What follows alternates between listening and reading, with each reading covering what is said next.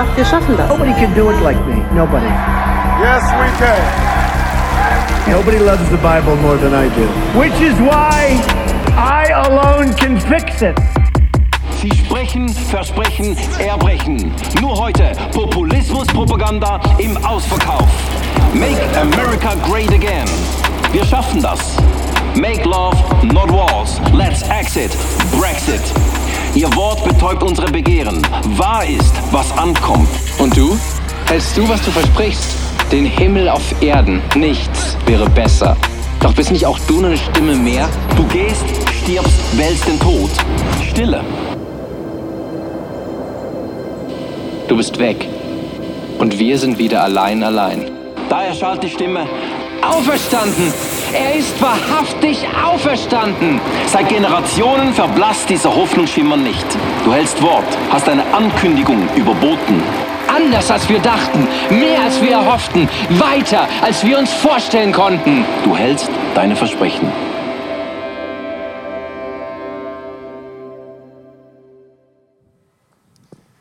Ja, herzlich willkommen auch von meiner Seite. Ich begrüße euch hier vor der Samsung Hall und ich freue mich heute in der Serie Hashtag Jesus weiterzumachen. Wir schauen ja die sieben großen Ich Bin-Worte von Jesus an aus dem Johannesevangelium. Äh, Jesus erzählt uns da von seiner Identität, wer er ist und was er getan hat, was er tut. Und darum sind das ganz wichtige Worte, um besser kennenzulernen, wer Jesus ist. Und heute werden wir die Aussage betrachten, ich bin die Tür. Jesus sagt, ich bin die Tür, wer durch mich hereinkommt, wird errettet werden. Und Türen haben spezielle Eigenschaften. Türen grenzen Außen- und Innenbereich ab. Sie können offen oder geschlossen sein. Auf jeden Fall, wenn die Tür nicht offen ist oder du keinen Schlüssel hast, die passt zur Tür, wirst du nicht entdecken, was sich hinter der Tür verbirgt. Und du bist heute Morgen gekommen, vielleicht hier im Wind und hast dich gefreut, da durch die Tür in die Samsung Hall zu kommen. Du bist also gekommen, und wurdest hoffentlich freundlich empfangen. Hallo Tamara, hallo Saba. Du wurdest äh, freundlich empfangen von unserem Welcome-Team und du, hast, du bist ins Foyer reingekommen. Du hast jetzt Zugang zu allem, was hier im Foyer angeboten wird. Information, Bücher, CDs, Kaffee. Es riecht nach Kaffee. Ihr wisst ja vielleicht, dass ich Kaffee faste bis Ostern. Und ich habe viele Leute, die kommen jeden Tag und die fragen mich, Nick, geht's bei dir?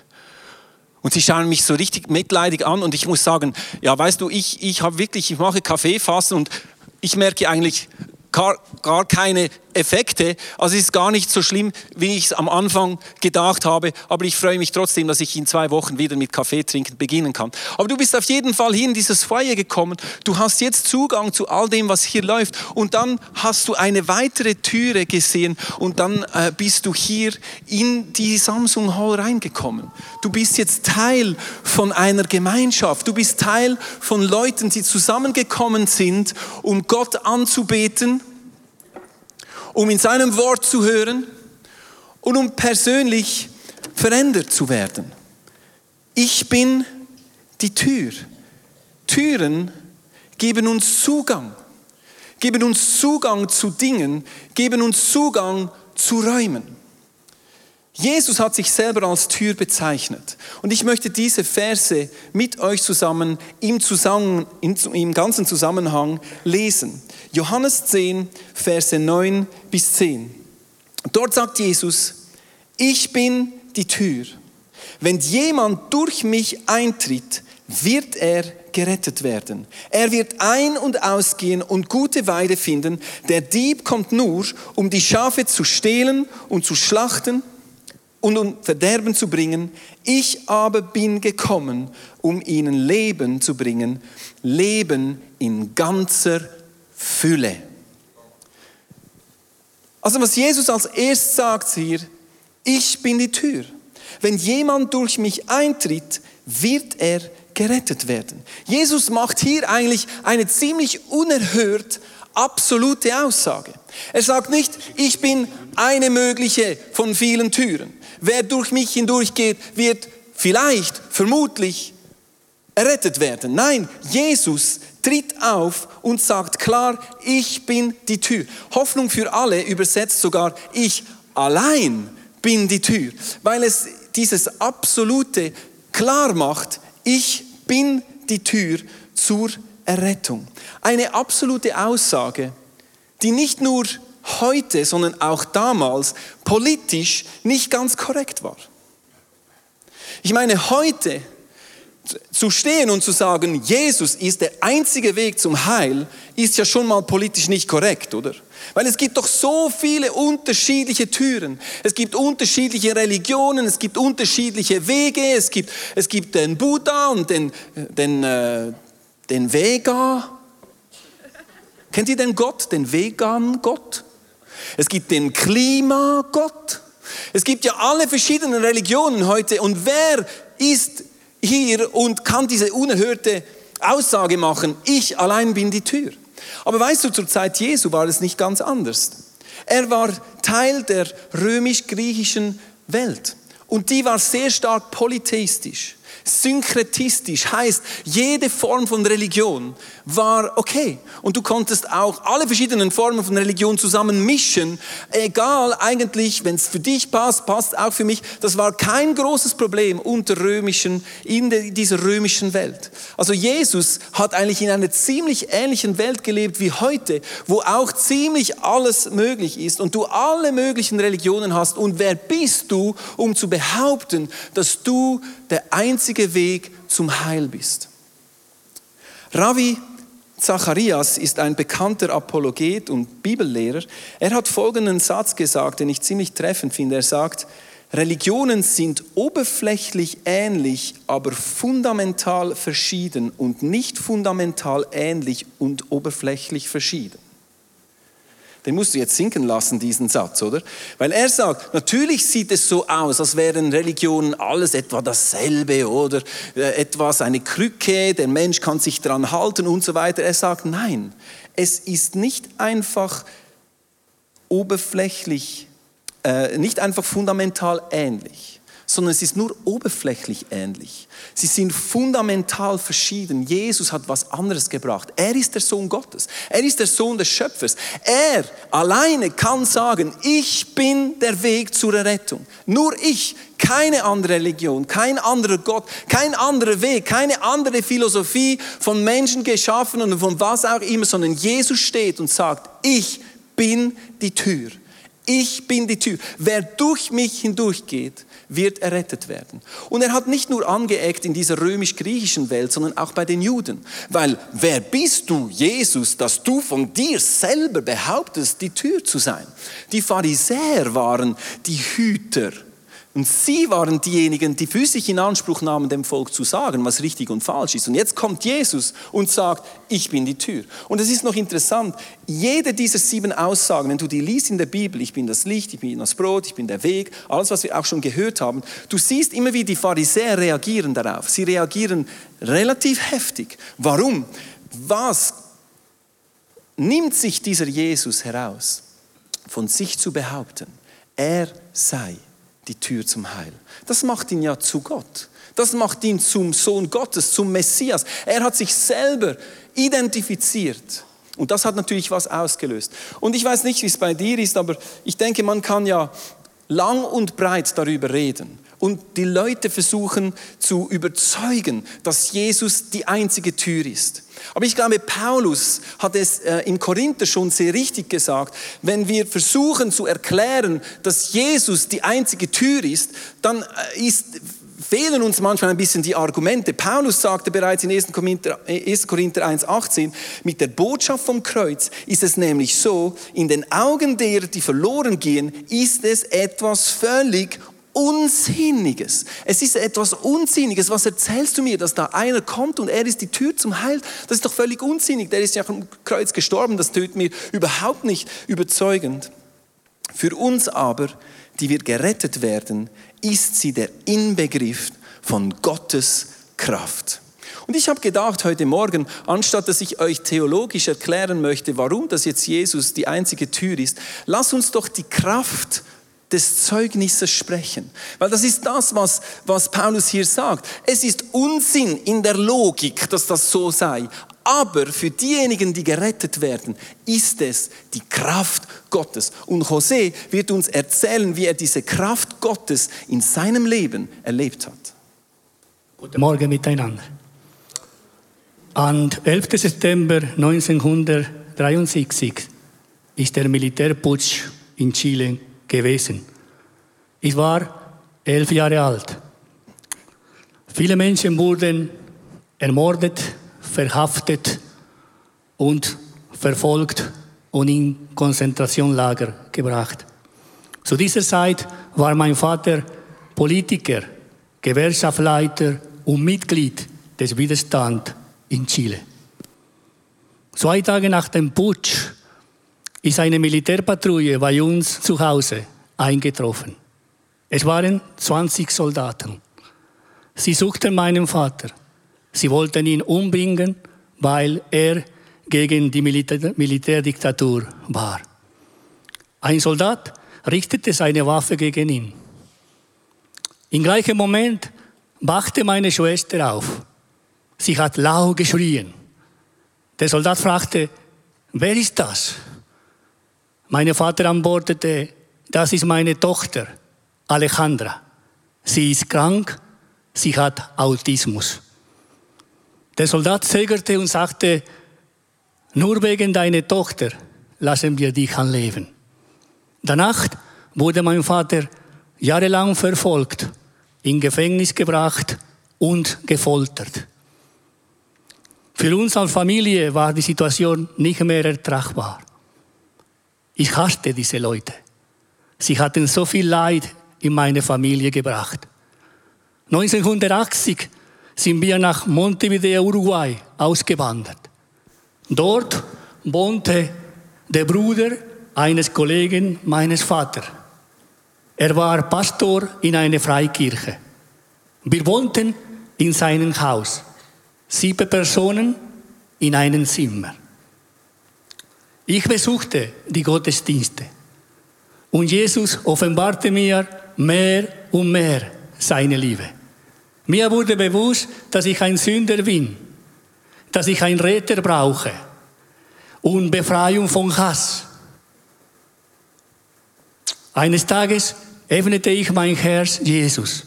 Der Heilige Geist erfüllte mein Herz mit seiner Liebe. Ich wurde, ich konnte wieder vergeben. Mein Hass wurde sofort befreit. Mein Vater sagte zu mir, wie kannst du vergeben? Wie kannst du lieben? Was, äh, nach allem, was geschehen ist in Chile.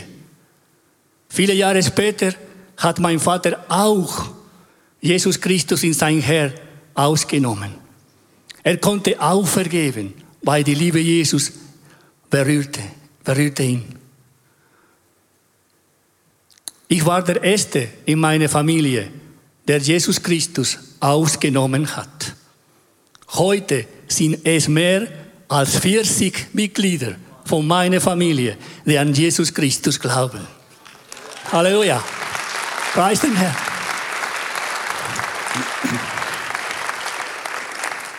Nun lebe ich 36 Jahre in der Schweiz.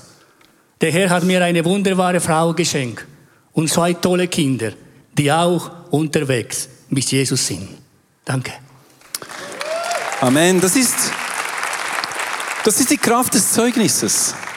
Das ist die Kraft, das ist die Aussage, die uns überzeugt, dass Jesus Errettung ist. Dass er der Weg ist zur Errettung. Er ist der Weg, der uns hilft, Hass loszulassen, zu vergeben, selbst in so einer Situation. Da kann man noch lange theologisch argumentieren. Lass uns die Kraft unseres Zeugnisses in die Welt hinaustragen. Du hast auch ein Zeugnis. Du hast auch ein Zeugnis, wo du Jesus, wo du durch diese Tür hindurchgelaufen bist und dein Leben hat sich verändert.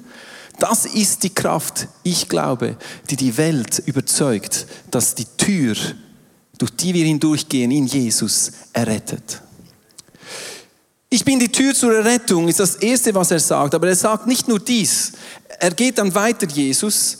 Im zweiten Teil dieses Verses 9 sagt er, er kann durch diese Tür ein- und ausgehen, ein- und ausgehen und er wird saftig grüne Weiden finden. Was bedeutet dieses Ein- und Ausgehen? Ich meine, ich gehe rein zur Rettung. Das heißt ja wohl nicht, dass ich wieder aus meiner Rettung rauslaufe, oder? Was er hier sagt, ist, ich habe einen neuen, eine neue Freiheit. Ein- und Ausgehen bedeutet, ich bin frei. Ich habe diese Freiheit in Jesus. In, ich, was machst denn du hier, Jesse? Ja, Türe arbeiten. Okay. Mein Sohn, ja? Kennt ihr das, wenn Sie von der Schule nach Hause kommen? Das Erste, was Sie fragen, wo geht's? Ich möchte, dass ihr euch dieses Bild einprägt. Was Jesus hier sagt, ist, wenn ich Errettung erlange, habe ich einen neuen Stand in Jesus. Und dieser Stand gibt mir einen neuen, einen neuen Zustand und der gibt mir einen neuen Zugang zum Vater. So wie mein Sohn jederzeit unsere Haustür öffnen kann und Zugang hat zu unserem Haus, ganz natürlich. Er muss keinen Termin vereinbaren, er muss nicht fragen, ist heute offen oder ist erst morgen offen oder erst um elf. Er kann einfach reinkommen und seine Frage ist, was geht's? Weil er hat Zugang zu all dem, was in unserem Haus da ist. Er ist mein Sohn. Und genau das sagt Jesus hier. Er wird ein- und ausgehen er wird in dieser Freiheit auf diese saftig grüne Weiden geführt werden. Und ich möchte dir die Signifikanz dieser Aussage von Jesus im größeren Bild äh, malen. Und zwar, was das ist, wenn er sagt, wir können ein- und ausgehen, frei ein- und ausgehen, ist es die Wiederherstellung des ursprünglichen Plans. Nämlich im Paradies, als Gott Adam und Eva geschaffen hat, da hatten die Menschen direkten Zugang zu Gott. Dort brauchte es keine Tür. Sie konnten direkt mit Gott reden. Wir lesen es dort in 1. Mose 3,9. Und sie hörten Gott, den Herrn, wie er im Garten ging, als der Tag kühl geworden war. Also Gott schien so im Garten umherzulaufen und suchte den Menschen. Er suchte die Gemeinschaft. Es war keine Tür, es war keine Abgrenzung, sondern Gott mit dem Menschen. Wir wissen alle, dass nach dem Sühnenfall sich diese Situation verändert hat. Der Sühnenfall hat dazu geführt, dass der Mensch aus dem Garten hinausgeworfen wurde und nicht nur das, Gott hat von diesem Moment an die direkten Zugang zwischen Mensch und Gott versperrt. Und zwar mit einem Cherubim. Ich habe hier darum auf dieser Tür dieses Bild eines Cherubims. Ein Cherubim ist ein Engel, das einen äh, tierischen Körper hat und ein menschliches Gesicht. Wir lesen von diesen Cherubimen in der Bibel. Und lasst uns lesen, was passiert nach dem Sühnenfall. 1. Mose 3, 24. So kam es also, dass die Menschen aus dem Garten vertrieben wurden. An dessen Ostseite stellte Gott Cheruben oder Cherubin mit flammenden Schwertern auf. Sie sollten den Weg zu dem Baum bewachen, dessen Frucht Leben schenkt. Die Cherubimen hatten eine Wächterfunktion. Das waren Wächterengel. Also sie standen dort mit dem Schwert und sie standen zwischen dem Menschen und der Gegenwart Gottes. Der Mensch hatte keinen direkte, direkten Zugriff mehr auf Gott. Und es, dies über mehrere, mehrere Jahrhunderte, bis dann ein erster Annäherungsversuch kam durch die Stiftshütte. Ihr wisst ja, dass das Volk während 40 Jahre in der Wüste umhergeirrt ist und Gott hat sich dort entschieden, mitten in seinem Volk zu leben, in der Stiftshütte. Aber auch dort war der Zugang zu ihm versperrt im Allerheiligsten. Und es soll uns nicht überraschen, dass auf diesem Vorhang in der Stiftshütte, der Vorhang, wo der Hohepriester nur einmal pro Jahr reingehen konnte und für das ganze Volk dort stellvertretend Sünden erlassen konnte, was es auf diesem Vorhang hat. Wir lesen es in 2. Mose 26. Lass einen Vorhang weben aus violetter, purpurrot und karmesinroter Wolle, super für einen Farbenblinden wie mich, äh, und feinem Leinen, kunstvoll verziert mit Bildern von Cheruben. Natürlich hatte es auf diesem Vorhang auch einen Cherubim mit seinem Schwert. Warum? Weil auch er hatte dort eine Wächterfunktion. Nicht jeder Mann durfte einfach reingehen ins Allerheiligste, sondern nur der hohe Priester einmal pro Jahr. Und interessanterweise erhält ja diese Stiftshütte ein Upgrade zum Tempel, oder? Also David wünscht sich das, Salomo baut einen Tempel und es darf uns nicht überraschen, dass auch der Tempel genau gleich gebaut war. Hier haben wir die Stiftshütte, der Tempel, auch da hat es einen Allerheiligsten. Auch dort war die Gegenwart Gottes. Und auch dort gab es einen Vorhang. Und auch auf diesem Vorhang hatte es Cherubim. Und nicht nur auf dem Vorhang, wir lesen in 1. Könige 6, 23, dann ließ Salomo zwei Keruben aus Olivenholz schnitzen, die im Allerheiligsten stehen sollten. Sie waren fünf Meter hoch. Woo! Also ziemlich furchteinflößend. Wenn du dir vorstellst, gut, ich meine, ja, der hat jetzt ein bisschen eine Nase, ein bisschen wie ich, oder? Aber wenn du dir vorstellst, Keruben, fünf Meter hoch, mit dem Schwert, sie standen dort und haben den Zugang zur Gegenwart Gottes abgetrennt. Und das ist der Kontext, verstehst du, wenn Jesus sagt, ich bin die Tür. Wer durch mich hindurchgeht, wird ein und ausgehen. Das ist ein neues Konzept, verstehst du, als Jesus ein wenige Zeit später, nachdem er dies gesagt hat, am Kreuz gestorben ist, ist der Vorhang im Tempel von oben nach unten zerrissen. Die Cherubinen wurden auseinandergerissen und der Zugang zur Gegenwart Gottes wurde wieder äh, ge geöffnet. Wir lesen in Hebräer 10, und so, liebe Brüder und Schwestern, können wir jetzt durch das Blut, das Jesus Christus am Kreuz für uns vergossen hat, frei und ungehindert ins Allerheiligste eintreten. Christus hat den Tod auf sich genommen und damit den Vorhang niedergerissen, der uns von Gott trennte. Durch seinen geopferten Leib hat er uns einen neuen Weg gebahnt, der zum Leben führt zum Leben, zum richtigen Leben. Verstehst du? Und genau das ist es ja, was dieses Bild, ich möchte, dass du das mitnimmst.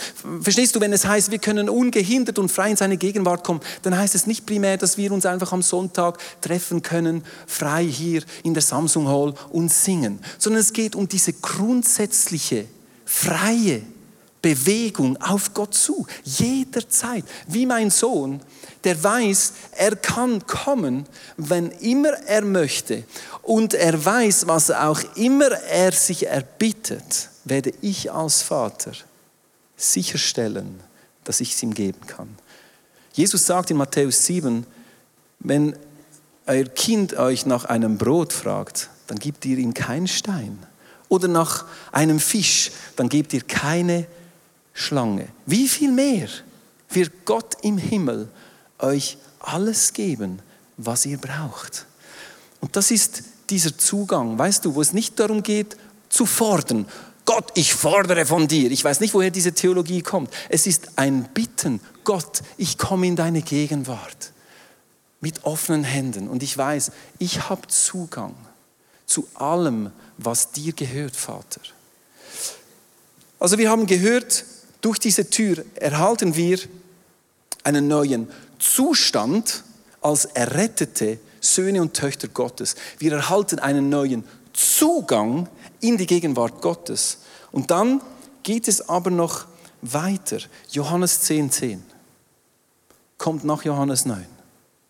Und wir müssen das im Zusammenhang lesen. Weil Johannes 10, 10 ist ja einer der meist zitierten Bibelverse, sehr wahrscheinlich. Aber er ist im Zusammenhang gebracht von der Tür, wo es darum geht, errettet und diesen Zugang zu haben zu Gott. Und es heißt dann dort, zuerst etwas, das ich vielleicht nicht gerne hören. Der Dieb kommt nur, um die Schafe zu stehlen, zu schlachten und um Verderben zu bringen. Ich aber bin gekommen, um ihnen Leben zu bringen, Leben in ganzer Fülle. Und dieses Wort Fülle oder Überfluss ist das griechische Wort Perissos, und das bedeutet über das Notwendige hinausgehend. Für alle diejenigen, die das Gefühl haben, es ist nicht, man darf das nicht aussprechen. Es ist über das Notwendige hinausgehend. Ja, Amen. Es ist Leben in der Fülle. Aber es ist auch Realität. Wir stehen in einem Kampf zwischen Leben und Tod. Wir haben einen Feind, der hinter dieser Tür lauert. Und der möchte eigentlich nur eines. Er möchte das Leben zerstören. Er möchte es stehlen. Er möchte Verderben bringen. Aber wir haben nicht nur einen neuen Zustand, Zugang sondern ich wünsche mir, dass wir auch bewusst einen neuen Stand einnehmen zwischen dem Feind und dem Leben. Weißt du, geistlicher Kampf ist eine Realität. Und wir reden nicht allzu viel darüber hier, aber ich habe es heute auf dem Herzen wirklich zu sagen. Weißt du, wir hatten diese Woche 24-7 Stunden Gebet. Wer hat da mitgebetet? Ihr hört es an meiner Stimme. Ich habe ich hab, ich hab wirklich, ich wollte steil anfangen. Am, am Montag habe ich drei Stunden gebetet in drei verschiedenen Teams. Und, und ihr hört jetzt meine Stimme, weil wir waren immer draußen, oder? Und sehr wahrscheinlich habe ich mich dort richtig erkältet. Aber wir haben da ein paar Bilder, äh, so cool zu sehen. Wir haben 24-7, es geht heute noch weiter bis Mitternacht, haben wir voll ausgefüllt. Als ganze Kirche. Keine Stunde war leer. Super. Wir finden das so cool. Nächstes Jahr machen wir 40 Tage.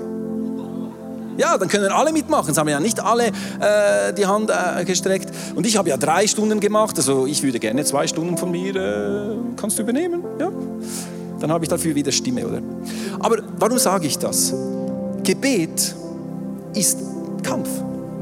Gebet heißt, wir proklamieren die Wahrheiten Gottes über Situationen. Worship ist Kampf. Warum? Weil wir proklamieren die Wahrheiten Gottes über Situationen. Und ich weiß nicht, wie bewusst, dass du dir das bist. Wir sind in einem geistlichen Kampf und es ist an uns, Stand einzunehmen, um in dieses Leben reinzukommen. Dass es nicht einfach nur ein bisschen Leben ist, sondern mehr als das Notwendige. Ich bin die Tür zur Errettung. Ich bin die Tür zur Freiheit. Ich bin die Tür zum Leben. Aber dieses Leben müssen wir manchmal uns erkämpfen. Und schau, als ich vorbereitet habe, diese Message vorbereitet habe, hatte ich einen Eindruck, dass ich heute etwas ganz Praktisches machen möchte mit euch. Und zwar Einige von euch haben die Geschichte von Debbie gehört oder kennen die Geschichte. Debbie, wir haben ein Bild hier, unsere Worship-Leiterin, die also so viele Texte geschrieben hat, die wir singen am Sonntag. Und Debbie hatte bereits 2012 äh, wurde ein Darmtumor entdeckt, auch operativ weggenommen. Und sie war eigentlich all diese Jahre, äh, ging das soweit gut. Sie hatte immer wieder Routinekontrollen alle sechs Monate. Und letztes Jahr, 2018, entdeckte man bei so einer Routinekontrolle, dass wieder ein Tumor im Darm ist und vor allem Metastasen auf der Leber. Und so hat man sofort begonnen mit Chemotherapie, mit Bestrahlung, mit dem Ziel, dass man im Januar von diesem Jahr hätte operativ diese Metastasen wegnehmen können auf der Leber. Leider hat sich die Sache nicht so entwickelt, dass sie operiert werden konnte im Januar, äh, und sie hat dann weiter sehr starke zum Teil auch Chemotherapien und äh, Bestrahlungen gehabt, bis heute. In sechs Wochen wird sie ein MRI haben, wo entschieden wird, ob man jetzt operieren kann oder nicht. Und es ist zwingend, dass man dort was machen muss. Und als ich, als ich die, diese Message vorbereitet habe, habe ich gedacht, das kann doch nicht sein. Es kann doch nicht sein, dass Debbie, die Worshiping jetzt in diesem Kampf zwischen Leben und Tod ist. Und wir machen nichts. Also ich sage nicht, wir machen nichts. Aber ich sage, lass uns heute über dem Leben von Debbie. Sie kann heute Morgen nicht hier sein. Sie wird um 11 Uhr hier sein. Sie hat gesagt, sie möchte mit allem, was sie hat, hier sein, obwohl sie sehr schwach ist im Moment, weil sie einfach in, diese, in diesen Kampf reinsteigen möchte mit uns alle zusammen. Ich glaube, es ist an der Zeit, dass wir als Kirche unser Schwert erheben und sagen, bis hierhin und nicht weiter, Feind. Weißt du, ich habe eine Geschichte aus dem Alten Testament gelesen, da gab es den König Josaphat, der lebt in einer Zeit in Juda, wo sie angegriffen wurden von allen Seiten. Die Moabiter, die Ammoniter, die Edomiter, alle Iter, die du dir vorstellen kannst, waren da und sie hatten Angst weil Israel war ja ein kleines Volk und die anderen alle größer. Und sie versammelten sich im Tempel. Und als sie im Tempel versammelten und, und, und zu Gott schrien, hatte ein Levit eine Eingabe vom Geist und sagte, Gott wird für uns kämpfen, wenn wir ihn anbeten und loben. Und ich möchte dich dann zu dieser Stelle mitnehmen, in 2. Chronik 20, bevor wir dann beten. Dort heißt es, Josaphat berief sich mit den Versammelten und stellte daraufhin an die Spitze des Heeres einige Sänger. In Festgewänden sollten sie vor den Soldaten herziehen und dem Herrn loben mit dem Lied Preist den Herrn. Halleluja, Halal Jehova, preist den Herrn, denn seine Gnade hört niemals auf. Als die Sänger ihre Loblieder anstimmten, ließ der Herr die Truppen der Ammoniter, Moabiter und der Bewohner des Gebirgs in einem Hinterhalt geraten. Sie wurden in die Flucht geschlagen.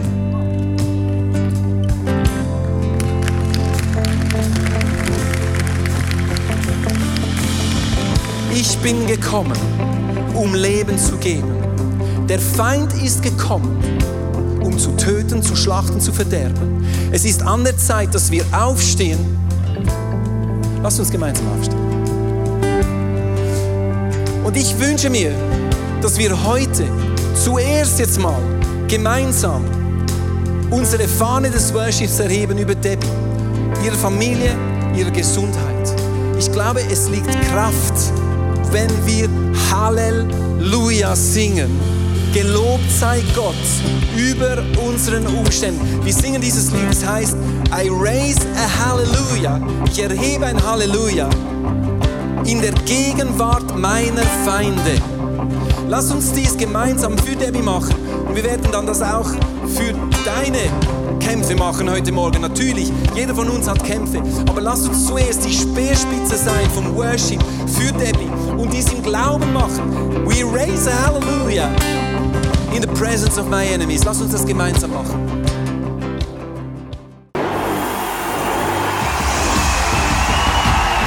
God, I will trust your sovereignty when there is no clarity because I can't sit forever in my disappointment and pain. I'm going to stand. Fear loves to limit you. Fear loves to keep you where you are. Fear wants you to do what you have always done and never do anything else. Fear wants to shackle your pot- pot- pot- pot- potential, and fear always wants to limit you.